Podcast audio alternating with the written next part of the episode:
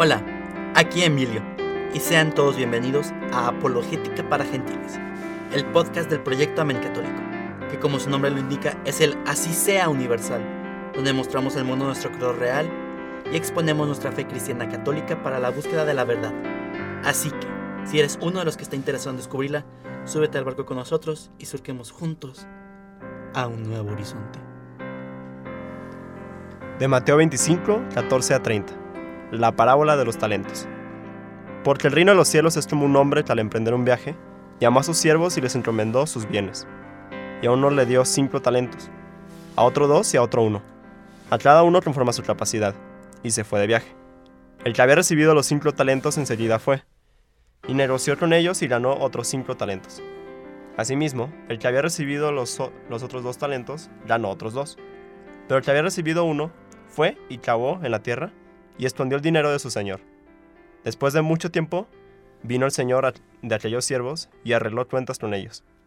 Y llegando el que había recibido los cinco talentos, trajo otros cinco talentos, diciendo, Señor, me entregaste cinco talentos. Mira, eran a otros cinco.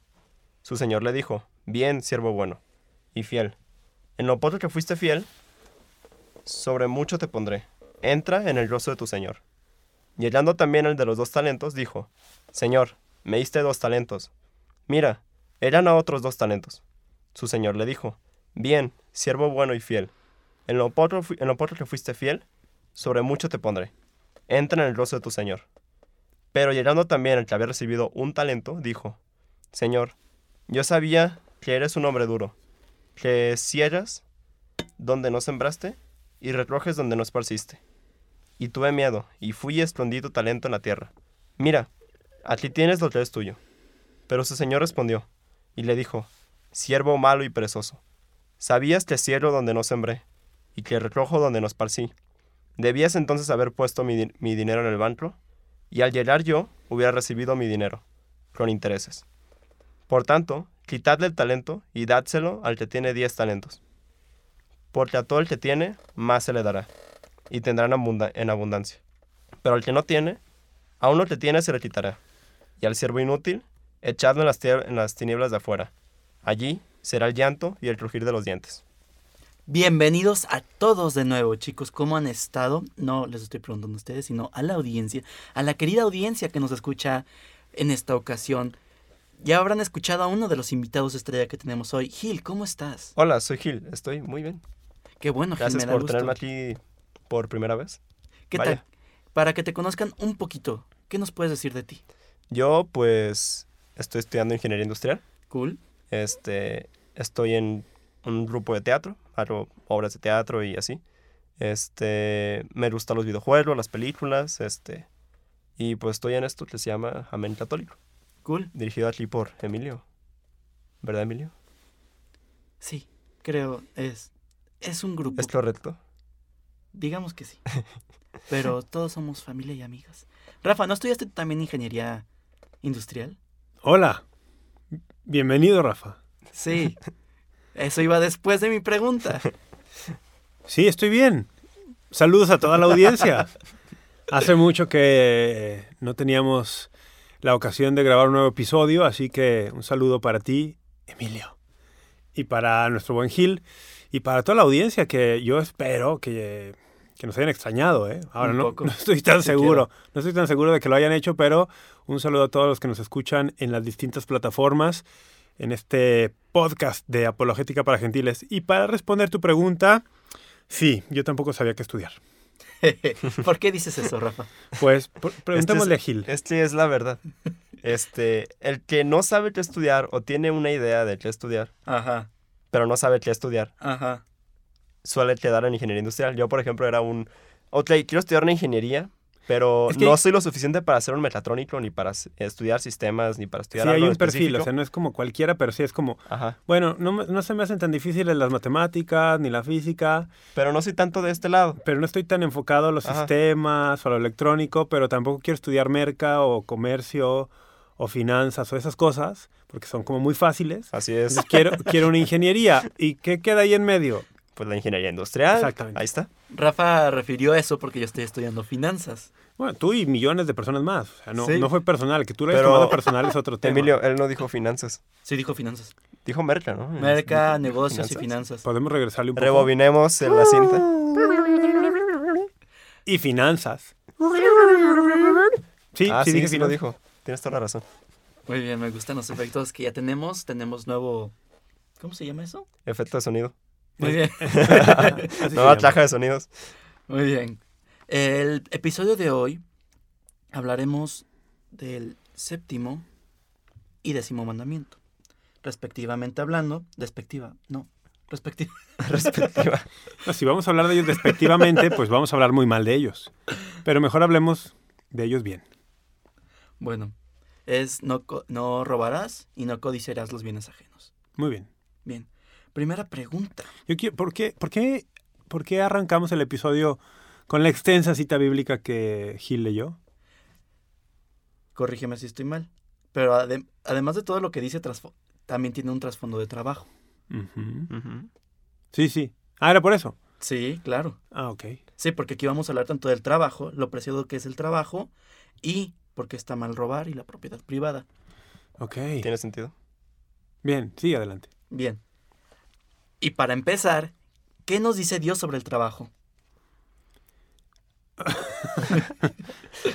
Va, pues miren, este, tengo una, este, voy a empezar con algo que me dijo un profesor hace rato, porque justamente fui a preguntarle de que, ¿Cómo se llama ese profesor, si se puede saber? eh, ¿se puede saber? ¿Tú No qué lo sé, dices? ¿se puede saber? ¿Tú qué Sí? ¿Se puede saber? Bueno, el profesor José María Ochoa García, Yo no sé si él quería que supieran. pero- Ya lo, yo, pero si nos pues siguen en nuestras redes está. sociales, eh, eh, mi profesor de filosofía social, vaya, ay mío. Y me dijo una frase que pues con eso pi- pienso empezar, ¿no? A ver, El ave nació para volar, como el hombre para trabajar. O sea, no es como que eh, para el hombre es una obligación trabajar. entonces, es más ¿qué bien como el hombre nació para trabajar. Desde, desde la entrada en la creación, Dios le dice, aquí están los animales, aquí está tu tierra, pues Sí, úsala. Hay tu algunos, favor. en ese sentido habrá algunos hombres que sean como pingüinos. ¿Cómo es eso? ¿Cómo? Pues el, el pingüino es un ave que no vuela. Bueno, pues habría También las gallinas. Entonces habrá, habrá, o las avestruces. Sí, hay distintos tipos de aves. Sí, eso explica por qué algunos no trabajan. Pero bueno, Pero sí, realmente, ahora que Gil ha mencionado el tema de la creación, el, en el Génesis, por ejemplo, cuando vamos al Génesis 2, en el versículo 15, vamos a encontrar que Dios pone al hombre en el jardín que Dios mismo ha plantado, el llamado y famoso jardín del Edén. Y lo pone allí y le da un doble mandamiento. Dice, Dios puso al hombre en el jardín del Edén, ¿para qué? Y dice, lo trabajara. Alguna traducción dice para que lo cultivara, pero lo trabajar, labrase, traba- trabajar, labrar, cultivar, Ajá, y para que lo custodiara o cuidara. Entonces, este, este doble mandamiento, ¿no? Trabajar, cultivar, labrar y también custodiar. Entonces, sí, desde allí vemos como el hombre de origen tiene una vocación, por llamarlo así, una llamada, una vocación al trabajo. ahora bien, depende como de cada persona, como a qué va específico ese trabajo y cómo trabaja como sus valores, sus virtudes para justamente hacer su trabajo, vaya. Este, porque a fin de cuentas, como es algo de nosotros, pues hay que hacerlo bien. Sí, exactamente. Y dar lo máximo, supongo. Entonces Dios lo que dice el trabajo, en lo que yo pienso, es un usa tus valores, usa tus virtudes, usa todas tus fortalezas. Tus habilidades, tus usa- y talentos, tus talentos. Tus talentos, vaya. Bien. Ah, los talentos que le dio en la, la lectura, ¿verdad? Sí, exactamente. Muy Y bien. úsalos bien, úsalos, no los deslastes, no los desperdicies, sino hay que que- cultívalos. Hay que utilizarlos bien, exactamente. Ahora, ¿qué implica que Dios nos haya llamado administradores de la creación? Bueno, eso es otro, eso es un derivado de la primera vocación. Ahora, aquí no hay que perder de vista que este, esta invitación, este llamado de Dios al hombre a trabajar, a cultivar la tierra, a labrar, a custodiar el- el- la creación, es el, es el primer, el primer mandato, digamos, para el hombre. Y no hay que perder de vista que esto se referirá en última instancia, o sea, el tipo de trabajo que Dios encomienda al hombre será en última instancia un trabajo y una custodia, perdón, de su vida interior, de su relación con Él. Ese es el principal trabajo al, al que venimos al mundo. Ok. El- la relación con Dios, trabajarla. Ok. Se Rip. acaba de caer el celular de Rafa de Se cayó forma algo. muy fea. Pero seguimos, seguimos. Nos están viendo, ¿no? Está Nos estaban, grabando. nos estaban. Ah, se dejó de grabar. Nos estaban viendo, por cierto, si alguien quiere ver el pequeño clip de video que estábamos grabando, puede seguirnos en redes sociales, ¿no? Claro, ¿Cuáles son nuestras redes? Este, en Facebook nos pueden encontrar como Amen Católico, en Instagram y en Twitter, de la misma manera como amen, arroba amenctc. Ajá. Pueden seguirnos claramente si nos están escuchando. Síguenos aquí, por favor. En todas las plataformas de podcast. Entonces, estábamos diciendo que el, la labor primera, o la, vamos, primera en cuanto a la más importante, la que prima, ¿no? Para la que venimos a este mundo es para cultivar nuestra relación con Dios y custodiarla. Y desde esa óptica tenemos que encuadrar todas las actividades que hagamos. Llámese trabajo, estudio, ocio, esparcimiento, entretenimiento. Todo lo que hagamos tiene que estar visto desde esta óptica. Venimos al mundo para cultivar y custodiar nuestra relación con Dios. Entonces, de ahí empezamos a ver todo lo demás. Ser administradores de la creación, como tú decías. ¿Qué sentido tiene? Es algo que Dios nos encomienda Ujú. y que según lo hagamos o lo vivamos, pues repercutirá no solo en nuestro entorno, que es muy importante, sino también en nuestra relación con Dios. Al final de cuentas, todo lo que hacemos, todo lo que hacemos durante nuestra vida repercute en nuestra relación con Dios. Ok. Sacando un poco palabras que dijiste en episodios anteriores, específicamente nuestro especial de Navidad. Pueden escucharlo, todavía está muy vigente, son temas muy bonitos. Este, la vida oculta de Cristo. Bueno, la vida privada, no oculta. Oculta se escucha ya algo más de History Channel. No tengo que decir marca, se me olvida. La eso. vida oculta de Cristo. Sí, algo así Sí, sí, suena. suena muy así. Del canal de historia. Sí, del canal de historia, exacto. es lo mismo en español. Bueno, da igual. Este, ¿qué hizo Jesús durante 30 años aproximadamente? Trabajar como un hombre normal. Y por ello podemos, usando las palabras, bueno, no usando, por, uniéndome a tu punto, es que nos podemos santificar también por medio del trabajo. Sí, claro. Exactamente.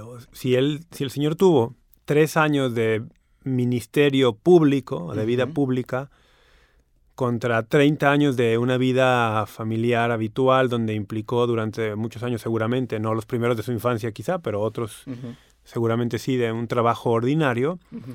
Está dándonos un mensaje muy importante allí, ¿no? Alguna vez algún estudiante me preguntaba, ¿por qué no se dice nada acerca de esos años, ¿no? En la Biblia, por qué se dice tan poco. Y yo le decía, es que al decir tan poco se está diciendo mucho. Y justo está diciéndonos que ese trabajo ordinario de día a día, que para cada uno es distinto, para cada uno es distinto, ese trabajo es muy importante justo para este cultivar y custodiar la relación con Dios. Ok. Y por medio de ese trabajo podemos ir ganando bienes. ge- generando dinero. Ah, comprando- bienes materiales te refieres. Ah, sí. Sí, sí, ambos, espirituales y materiales. sí, Pero me refiero en este caso a bienes materiales. Acumular mucho es malo, o sea, porque Jesús dice que es más fácil que un camello entre por el ojo de un alfiler que un rico al reino de los cielos. que el ojo de una aguja, ¿Y yo qué dije? alfiler. Alfiler. Ah, sí, los alfileres no tienen Los alfileres no tienen ojos, tampoco las agujas. las agujas tienen uno. Sí, tienen Sí, un, o sea, un pocito sí, hasta arriba. Bueno, no Son tuer- entendieron mi son tuertas. malo. Son tuertas, tienen solo uno. Un cíclope. Bueno, sí, pueden responder mi pregunta. por Aguja cíclope. ¿Qué? ¿Qué? ¿Cuál era la pregunta? Lo de, por- o sea, Ah, ya. ¿la repito o no? La analogía del camello. De si es malo acumular riquezas. Sí, es malo acumular riquezas porque pues, Jesús hay una parte que dice lo del camello, lo de la aguja, no el alfiler. Ok, primero que, que Gil diga algo, no sé. Bien. Pues yo soy un acumulador. Pues yo soy honesto. Eres un ¿Cómo acumulador. es soy, eso? soy un acumulador. Como un, L, ¿Acumulador o coleccionador? como un LTH. Creo que es más un coleccionador. Muy bien. a A, veces me siento bien por ello y a veces no. sí, Es entiendo como, eso. a- a ¿Qué te- por- Por, coleccionas? ejemplo, colecciono juguetes de Toy Story. ¿Cómo? Juguetes de Toy Story. ¿Y por qué te sientes mal a veces? Porque a veces como podría estar, no sé, utilizando este dinero para pues, hacerlo productivo. Este, este dinero que, se considera un trabajo y así, pues lo estoy gastando en un señor cara de papa cuando podría ser en algo más productivo. ¿Un Batman? Creo que depende, creo que, creo que depende de cómo veas ese, ese bien material y como para dónde lo llevas. Porque a fin de cuentas el cara de papa se queda acumulando polvo en mi closet. Sí. Yo creo que sería mejor, o sea, un Woody, pero sí tengo Moody, sí tienes, ¿no? Sí. Me- tienes varios, me imagino. sí. Sí. Entonces, ¿tú, tú, tú también eres acumulador, ¿no, Emilio? Yo colecciono. ¿Qué? Colecciono cajas de dispositivos electrónicos. Ay. Ay. Tengo, o sea, tengo una repisa llena de fundas de celulares. Eso no es una caja, pues, pero son fundas de celulares. Eso sí es inútil. Tengo, es completamente inútil, pero me gusta tenerlas. Es como tengo mi celular más viejo, mi smartphone más viejo, específicamente smartphone, ahí acumulando polvo porque no sirve, pero pues está ahí, no lo voy a tirar porque está bonito. Amigos que nos escuchan, siento mucho que tengan que escuchar esto. Una disculpa. Y tengo cajas muy bien acomodadas, muy bien limpiecitas y yo- las mías no acumulan tanto polvo porque pues es in- inevitable que acumulen polvo. La Bueno, cara ya. de Rafa es... es- ya cállate, por favor. No, no, por favor, síguenos ilustrando. con- Sobre cómo con no tus acumulas colecciones. polvo Bueno, en tus de ahí cajas de iPhone. hasta ahorita, no solo de iPhone. Este, tipo, también secuestro las cajas de mi mamá y de mi hermano. Las secuestras. Sí, no, bueno, O, sea, ¿les pides un rescate por ellas? no, Eso Las- sería secuestrar. las tomo sin decirles nada, O sea, las robas. pero después les digo, las tomé, me dicen, ah, está bien. Ay. Bueno, Está- esto va a dar para muchos mandamientos. entrando al tema. Ah, eh, como podrán ver, sí, somos personajes muy sui generis. El, Somos humanos, vaya. a ver, vamos a decir algo. Audífonos E- también, Este tema de, iPads también. de acumular o no acumular, Ajá. hay que, de suyo de entrada, acumular por sí mismo podría no ser, no tener connotación negativa. Justo en estos días estaba releyendo esos pasajes del libro del Génesis, Ajá. donde José, el hijo menor de Jacob, vendido por sus hermanos como esclavo y que por providencia divina terminó en Egipto como mano derecha del faraón, justo llegó a ser mano derecha del faraón porque le interpretó unos sueños que él había tenido, el faraón había tenido. Y los sueños tenían que ver con, según la interpretación de José, con siete años de abundancia que vendrían a la tierra de Egipto, seguidos por siete años de hambruna. Y justo la recomendación de José es hacia el faraón, durante los siete años de abundancia, manda a construir graneros y acumula el grano. Entonces, de suyo, acumular no tendría por qué siempre tener una connotación negativa. Sí, ¿no? creo que depende más como del uso que le des a ese Exacto. Va a depender de muchas otras cosas, como bien dice Gil. Y no perder nunca de vista, y creo que este puede ser un buen criterio para juzgar nuestras propias acciones, que desde la óptica cristiana, y esto lo dice San Pablo, el cristiano trabaja no solo por el mero, para el mero fin de producir bienes, sino para con su trabajo no únicamente sostenerse uno, sino poder socorrer las necesidades de aquellos que no pueden hacerlo por sí mismos. O sea, ¿cómo? El- por distintas circunstancias de la de vida, siempre hay y habrá personas que no logran con sus propios trabajos satisfacer sus necesidades ni siquiera básicas. Entonces, San Pablo dice que trabajemos para poder no solo aliviar nuestras necesidades, sino también socorrerlas de aquellos que no pueden trabajar por sí mismos o que su trabajo no les es suficiente para satisfacer sus necesidades. Entonces, de- desde la óptica cristiana, que esto es algo muy, muy, ya es como una aspiración alta, trabajamos no solo para nosotros mismos, sino para con el fruto de nuestro trabajo poder ayudar a otros. Ahora, también recuerdo que San Pablo dice que no trabaje, no coma. Sí. Sí, sí, pero aquí no estamos hablando de socorrer necesariamente al que no trabaja, sino aquel que por distintas circunstancias no le es suficiente o el fruto de su trabajo o que por alguna razón está impedido para trabajar. Ah, claro, claro, claro. Entonces, esto siempre hay que tenerlo en cuenta, ¿no? En Doctrina Social de la Iglesia, que en algún episodio posterior detallaremos más qué es eso, El siguiente, de hecho. el, Anuncio pequeño. se habla de un destino universal de los bienes, que ustedes en sus clases social. de filosofía social tendrían que haber estudiado. Sí, yo ahorita ya estoy... Yo la estoy tomando. Siguiente nivel, sí. Qué bien, ¿eh? Qué bien. Bueno, Sí. Este, ¿Esto cómo afecta el derecho a la propiedad privada? O sea, nadie es de nada y todo debería ser para todos. ¿O cómo es eso? Chan, chan, chan. No, a ver. el- la propiedad privada Ajá. en, en la enseñanza. Esto, a ver, vamos a, esto es algo que se ha desarrollado. En, el- en el cristianismo se desarrolló durante, durante siglos. Se, se ha ido, digamos, dándole forma al pensamiento, ¿no? Ok. En las primeras comunidades cristianas, según podemos leer en el libro de los Hechos, los cristianos lo tenían todo en común. Y esto para muchos puede ser desconcertante, ¿no? Pero está allí. Tú vas y lees Hechos 2 y los capítulos siguientes y se ve claramente que se ponía todo en común. Tú tenías, por ejemplo, un terreno y lo vendías y en la totalidad, la suma total, venías y la ponías a disposición de los apóstoles para que ellos dispusieran de aquello como mejor les pareciera. Entonces, de esta manera aseguraban, entre otras cosas, que nadie pasara necesidad. Y alguno dirá, ah, ve, ahí no había propiedad privada. Ahí se escucha muy comunista, de hecho. No necesariamente. Hay que entender en qué contexto hacían esto los primeros cristianos, que es en un contexto, contexto? un contexto de una relación de alianza que implica una entrega total y que adquiría estos tintes en esas primeras décadas por que tenía un fin pedagógico también. ¿Cuál es? Ahora, el, el fin de darnos cuenta que los bienes que hemos recibido de Cristo, que son bienes espirituales, superan con mucho cualquier bien material del que podamos disponer nosotros. Entonces hay que Y que entonces el, pobres. des- el desprendimiento de un bien material, el desprendimiento de un bien material será como un signo de que para mí es mucho más valioso los bienes espirituales que los bienes materiales. Y ese será siempre la- el justo orden, ¿no? Saber que los bienes espirituales son mucho, mucho, muy superiores a los bienes materiales. Y que con los bienes materiales he de procurar usarlos como medios para alcanzar los bienes espirituales. Entonces, cuando un bien, y por ejemplo existe un derecho a la propiedad privada que se desarrolló y que ahora la iglesia lo tiene muy claro en la doctrina social, ¿no? Pero cuando el derecho a la propiedad privada el- se vuelve en tu contra, es decir, tú vas a abusar de él en lugar de utilizarlo como un medio para lograr bienes mayores que son bienes espirituales, lo vas a utilizar como un medio para volverte eh, avaro, para volverte codicioso, para...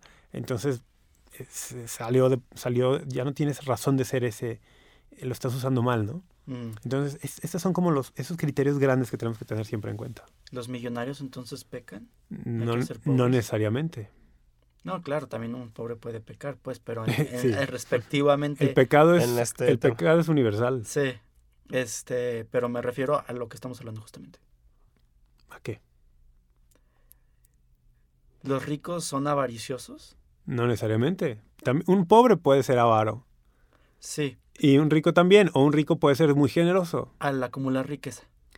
No necesariamente. No. El, aquí podría venir bien hablar de la pobreza de espíritu que el Señor pone como la primera bienaventuranza, que implica una actitud interior en la cual te sabes dependiente de Dios y no, no te consideras autosuficiente, sobre todo para, los, para tu salvación. En este sentido puede haber una persona que materialmente hablando posea muchos bienes Ajá, y que sea pobre de espíritu. ok. Ok. Pero, Porque hay un pero, pero. Hay un pero. el Señor sí que hace advertencias y las otros pasajes del Nuevo Testamento también hacia el acumular riquezas por el solo hecho de acumularlas.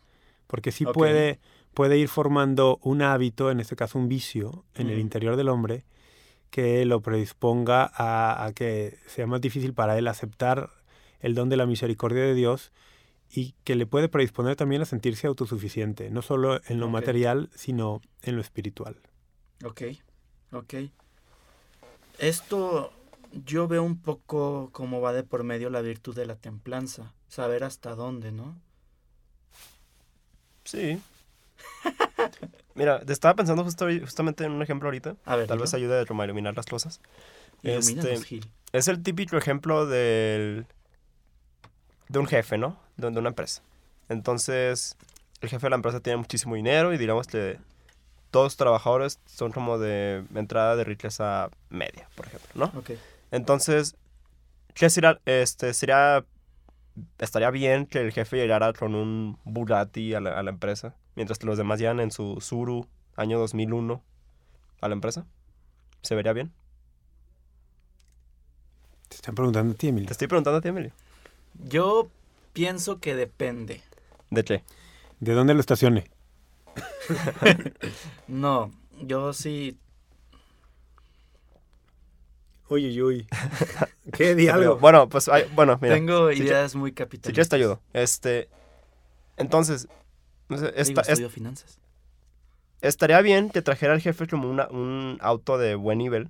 Sí. Sí, lo, siempre y sí, cuando siempre y no- cuando los, no, no patla a los, los de su empresa, ¿no? Que estén como en unas condiciones buenas, que estén... Sí, sí, sí, sí. Que el jefe se asegure de que ellos están bien Exacto. para él poder tener un carro de ese nivel. Por ejemplo, digamos que él ya con un... No, es un camionetón, ¿no? Y todos los demás ya, ya en un camionetón, pues está bien que tengas el camionetón del año. ujú. Este, mm, es siempre como que, procurar que los demás tengan como ese...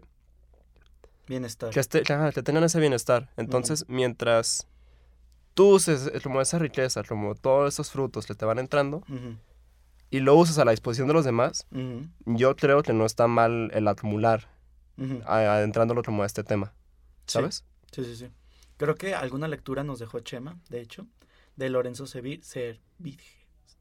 Discúlpame, Lorenzo, si pronuncié mal tu nombre. Don Lorenzo. Don Lorenzo. Lorenzo. ¡Ah! ¡Feliz año nuevo! Porque feliz año nuevo. Porque este año no lo habías hecho. Ah, sí, cierto. Nos habíamos- no nos habíamos reído de ti por mal pronunciar algo en un episodio. Qué Bueno, este. Lorenzo, Don Lorenzo. A ver, ¿quién es Rafa? Pues creo que se pronuncia ceviche, algo así como TSH. No, algo pero así. ¿quién es el don? Bueno, es un, es un empresario, De una panadera. es un empresario muy famoso en, Sí. bueno, no solo en México, eh, en otros países, Pues ya está de a un- nivel del mundo. de un grupo empresarial, pues, No podemos decir marcas. muy conocido. ¿Por qué no? Porque no nos patrocinan. Ok, no. O pues si nos ca- quiere, Cámbiale el nombre ya, así Sí. como las series de Sí, la- el- las animadas. si, si- ¿Se acuerdan si de- Grupo Bimbo nos quiere patrocinar, decimos su nombre. ¿Se acuerdan del portero de Eugenio Derbez? Córtale, mi chavo. ¿No? Te fallo. ¿Es No, en serio? no. Buenazo. Yo sí, Lo pero... siento, gente. Yo sí, pero creo que eras muy niño tú cuando eso, ¿no? Sí, pues, pero no tenía cable cuando era niño. De- Debo, debo decir, solo para cerrar el tema y de don Lorenzo, eh, que hay que añadir, porque no lo hemos dicho, que en paz descanse. Ah. Eso no, no me acordaba o no sí, don, don Lorenzo, él falleció, si Wikipedia no nos falla, hace unos tres años. Que descanse en paz. Que descanse en paz. Sí, quedé atrapado con- en el tiempo. Oraciones y pensamientos, Con como un- dicen los de Estados Unidos. Con un gran legado, dejó un gran legado pues en, en el mundo empresarial, ¿no? Pero ¿cuál era el punto de todo, de traerlo Una a- empresa plenamente efectiva y altamente humana. O sea, no dejar al lado, o sea, sí buscarle un máximo rendimiento, como financiero es lo que yo le digo a las empresas, siempre buscar el máximo rendimiento, no a costa y jamás a costa de tus empleados y de las personas que dependen de ti, porque Lorenzo Servir ¿cómo Rafa? Ceviche. Él, Ceviche. el don, que en paz descanse. Don decía- Lorenzo. ¿Qué decía? La ¿Ves? Por estar riéndote de, de los muertos. sí. Um, yo no me reí de los muertos. Que hay que usar bien los bienes No, para... que él no contrataba empleados, él contrataba familias. Ok. Porque, y nunca hay que perder de perspectiva eso, que donde afectas a uno puedes afectar a muchos a tu alrededor. Sí, sí, ahí hay mucho que decir, ¿no? El tema de... Yo creo que ser, ser dueño de empresa, ser hoy en lenguaje moderno, ser un emprendedor y ser eso un... a mí se me y hace se- tan feo. y- y ser un dueño de no empresa, emprendedor, creo que es, que realmente es, es una labor una labor muy importante porque estas personas no solamente mueven la economía en muchos sentidos, sino que proveen trabajo mediante el cual se sustentan muchas familias. Y no solo se sustentan, sino que un trabajo, un, un trabajo en condiciones, digamos, el, ayuda mucho al desarrollo personal, no solamente al sostenimiento económico Claro. eh, ayuda mucho en ese sentido. Entonces, yo creo que es una gran labor esta de, de crear fuentes de, De riqueza. de empleo. empleo. Me parece una gran labor y creo que honestamente los católicos estamos llamados a ser ejemplares en esto y creo que ahí sí nos hemos quedado muy cortos. Porque no sé qué piensan ustedes que están más chicos, pero en lo que yo he visto es que muchas veces hay empresarios católicos que tienen una especie de divorcio entre su Fe. cómo, cómo llevan su vida empresarial Ajá. Con su familia. y cómo llevan su vida de fe. Sí, y por ejemplo, sí, los sí, pu- sí. pueden pueden ser personas que el domingo estén en misa sin falta, Sí. pero que luego la empresa, el manejo del día a día de la empresa, lo desvinculan por completo de los principios, eh, ¿Cristianos? pues, cristianos y a veces meramente humanos, ¿no? A veces ni siquiera se, ni siquiera se, se acotan o se acogen al marco legal vigente en sus países, están buscando cómo sacarle la vuelta a las leyes, a los impuestos, Sí. eh, tener a los empleados en, en condiciones de contratos injustos. Exacto. Entonces, yo creo que allí sí los católicos podemos hacerlo mejor. Sí, estoy de acuerdo. podemos hacerlo mejor. No sé qué, qué hayan visto ustedes o qué piensen ustedes de esto. No, yo estoy completamente de acuerdo. No tengo nada que agregar. Creo que lo dijiste muy bien. Yo tal cual lo que dije. justamente lo que iba pensando mientras lo ibas diciendo, lo dijiste. Se complementa, Entonces, chicos. pues ahí está. Pero ustedes, por ejemplo, que aspirarán... Pero- Yo sé que Emilio aspira a... Y no sé tú, Gil, porque no hemos platicado esto, pero Emilio no sabe qué aspira. que ustedes... A mí me gustaría que ustedes, si piensan entrar por el mundo de la creación de empleos, el mundo de los negocios, que tuvieran esto muy en cuenta. Que, que no puede haber un divorcio Sí, claro. entre la fe y los negocios. No, no, hay que llevar esa fe justo allí, ¿no? Sí, Y hay muchos ejemplos, como Don Lorenzo Servich era un ejemplo de esto, justamente. Que no se trata solamente de, ay, vamos a poner una capilla en la empresa y un- misa una vez al año y pues esos serán gestos que podrían quedarse muy en la superficie si en el fondo no estás... Claro. En la Biblia desde el Antiguo Testamento hace mucho énfasis, al trabajador págale su salario bien, Sí. justo, a tiempo. Eh, hoy en, en los tiempos actuales podríamos decir mucho más de eso, ¿no? Claro. Que implica ser justo con tu trabajador, ¿no? Pero que, que se pudiera implementar eso. Digo, ya tendremos un episodio de Doctrina Social de la Iglesia donde profundizaremos más en este tipo de Sí, temas. sí. Y, y hay muchos ejemplos de, de empresarios que lo han hecho espectacular. Hay muchos, gracias a Dios hay muchos. Pienso en un canadiense, todos. pienso en un canadiense que falleció hace poco, don Robert Ouimet, Ujú. también ejemplar en este sentido, ¿no? Y lo que hizo en sus empresas, increíble. Bien. Ahora, ¿qué es el robo? Ya aclarando lo que es propiedad privada y lo que es la riqueza, ¿qué es el robo? Pregunta a quien quiera contestar. Está bienvenido. Eh, bueno, desde la definición de, de Hill, Desde la definición de Gil. el robo es la toma de posesión de algo que no es tuyo. Creo que ¿Y qué es tuyo, Gil? es tuyo lo que es tuyo por derecho.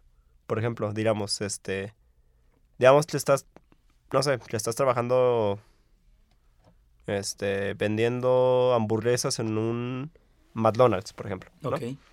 Entonces, tú estuviste vendiendo ocho horas hamburguesas, tú recibes un dinero por ese trabajo que hiciste.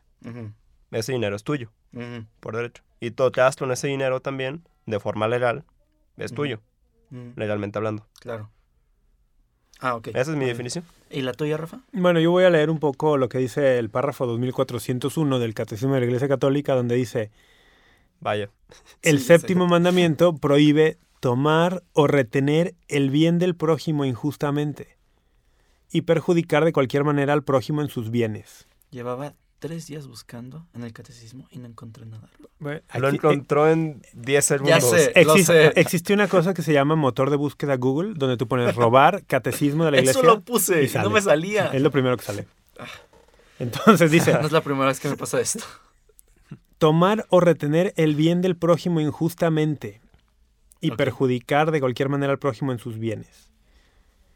Entonces, fíjate, esto de tomar o retener. Tomar es, esa es la, la idea clásica de robo que tenemos, ¿no? Sí. Aquí está el, el teléfono celular de Gil y yo lo, lo tomo injustamente, ya sea que él no se dé cuenta o, o con violencia se lo arrebato. Eso es la- lo típico del robo que pensamos, ¿no? Sí. Pero acá también habla de retener el bien del prójimo injustamente. Ujú. Por ejemplo, pensemos en un empresario, para regresar a esta idea, que llega el día de pago, el final de mes, Ujú. y que él tiene dinero en las cuentas de la empresa, pero porque, qué sé yo, eh, voy a inventar algo, Claro. que él tiene que hacer un pago de su yate y entonces paga el, El la, hangar, no la- sé. la- qué sé yo, el- la mensualidad o el mantenimiento de su yate y dice, ay, bueno, al cabo esto les pago después.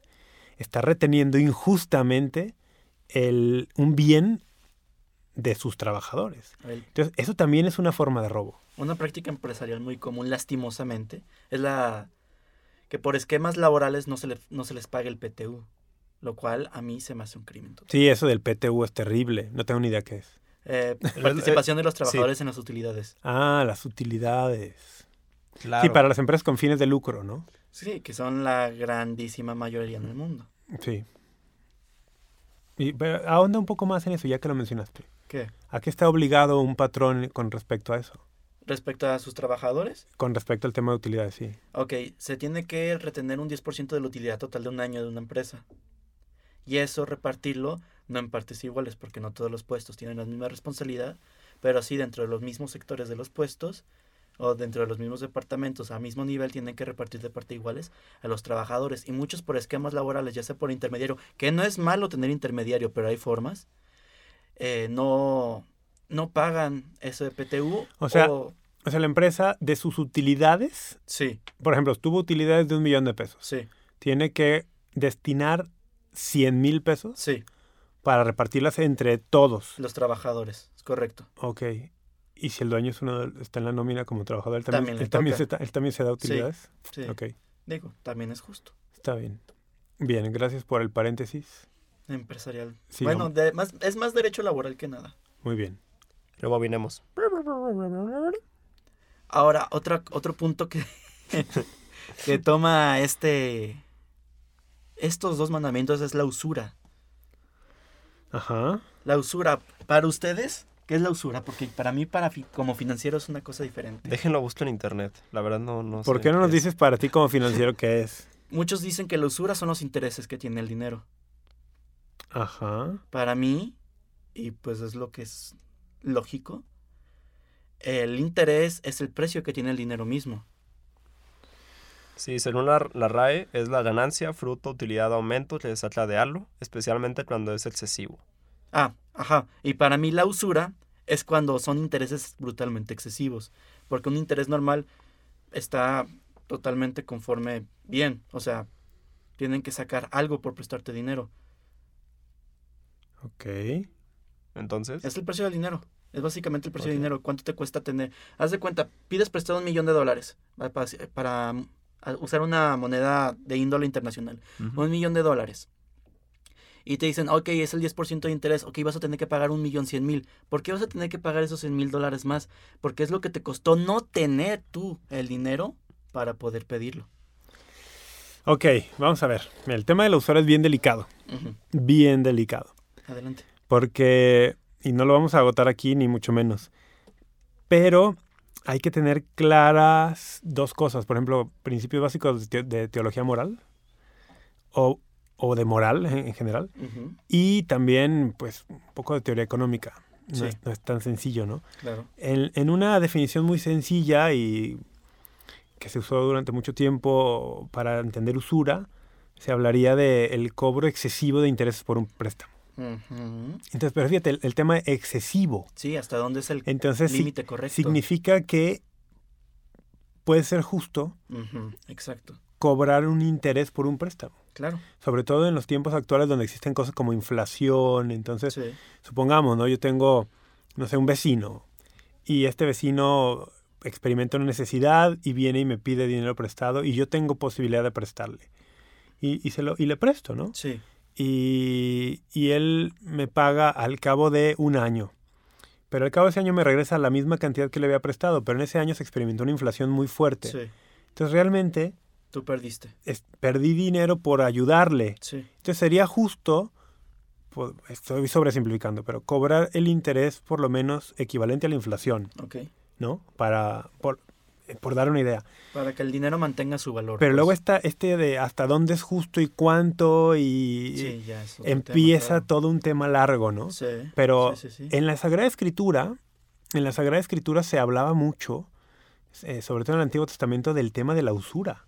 O sea, de no cargar, de, vamos, de no cargarle la mano a aquel que tiene necesidad, de no lucrar con eso. Claro, claro. De, y eso es bien delicado. ¿Cómo se llama aquí? Usura. No, a los que prestan dinero pero te cobran como el tres veces los intereses. Agiotistas. Sí, Por ejemplo, a mí eso se me hace una usura total. Y no se me hace un precio palabra, justo de interés. Agiotistas, sí. Agiotistas.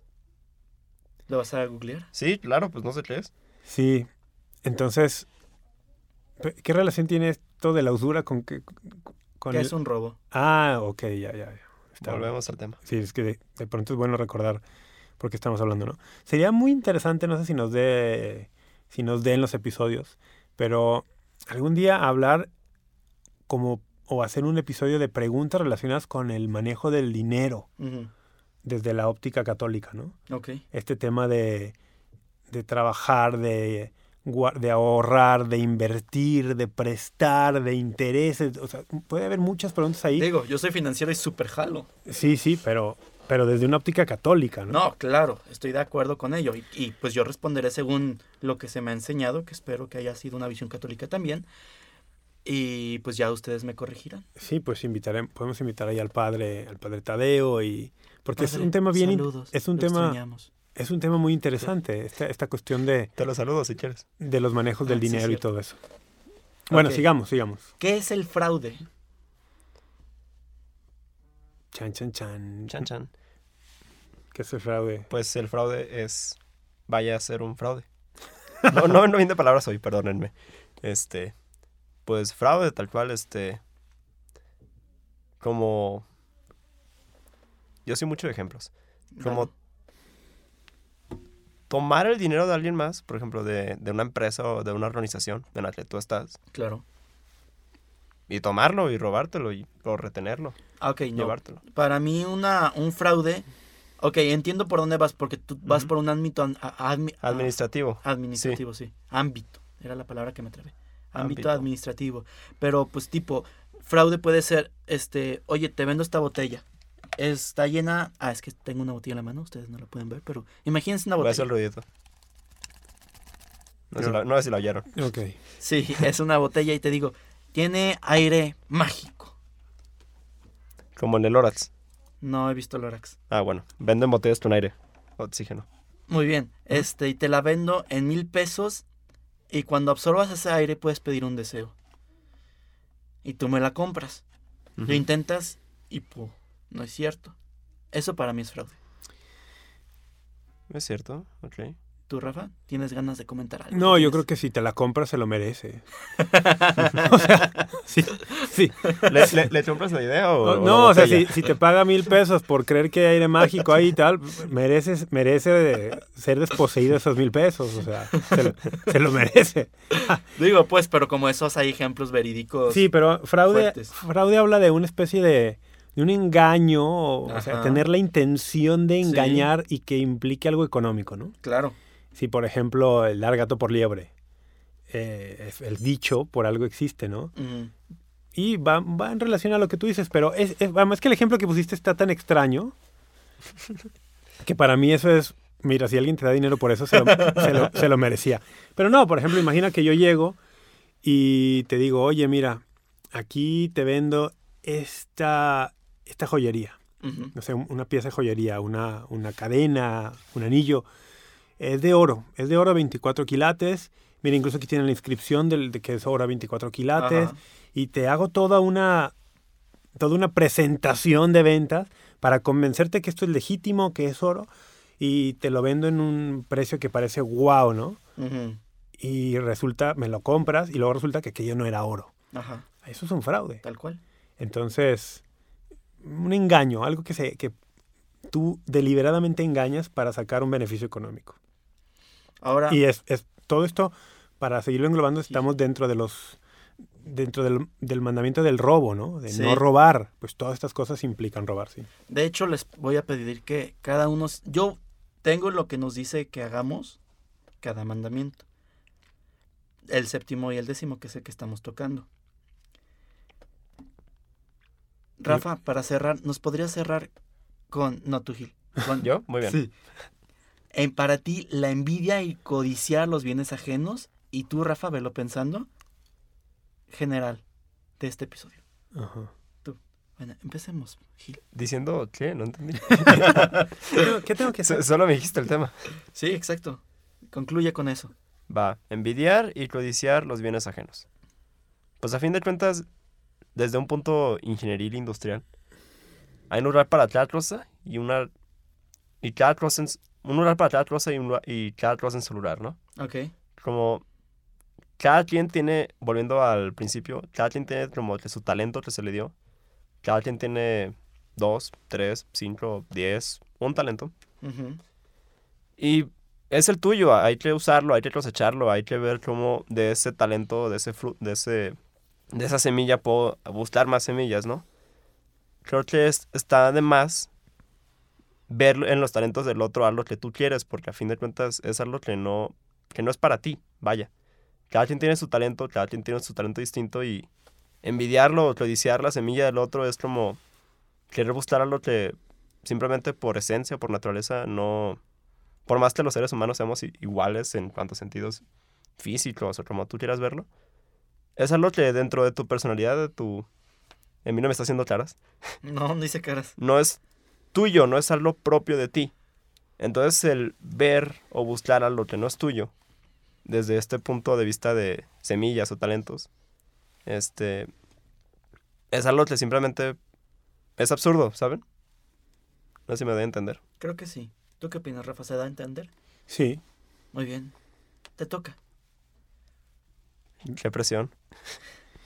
Bueno, hay algo que no tocamos por falta de tiempo y que tiene que ver con el pasaje bíblico que, con el que abríamos el programa. Robar también es, porque lo enfocamos mucho creo que desde el punto de vista del, del patrón o de tomar el bien de otro, pero robar también es, o es una especie de robo, no hacer buen uso de aquello que nos ha sido dado. El- yo pensaría, por ejemplo, un empleado que no cumple con el trabajo que le toca y que sin embargo Cobra. cobra sin falta cada 15, cada 30 días. Claro. O no sé, quizá un estudiante que sus padres pagan una colegiatura muy alta y que él, en lugar de entrar a clases, prefiere irse a desayunar o, o no hace las tareas, o no sé, o sea, son formas de, de no utilizar bien recursos que te han sido dados, ¿no? Y eso podría caer en alguna forma de robo. Y al final de cuentas pensar en aquello que hemos recibido de Dios, aquello que nos ha sido dado, para cultivar y proteger nuestra relación con Él. Entonces, todo lo que hemos recibido también, ¿cómo lo hemos utilizado para cultivar y custodiar esa relación con Dios? Y yo dejaría esta pregunta ya en el aire para nuestros escuchas. Perfecto. Iba a agregar algo, pero se me fue la idea. Así que pasemos a despedirnos, chicos. Hoy estás muy disperso. No, Despide. Adiós. No, no es cierto. Espero hayan disfrutado este programa. Sintonícenos, si Rafa, hay un sintonizador de por medio.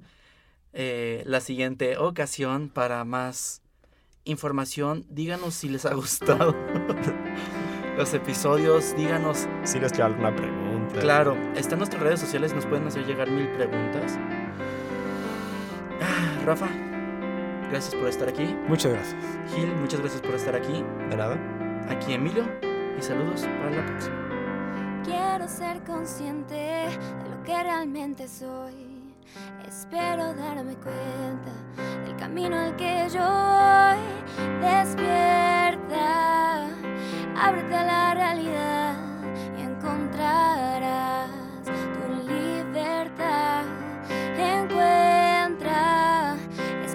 solo hay que buscar y así llegar a la felicidad.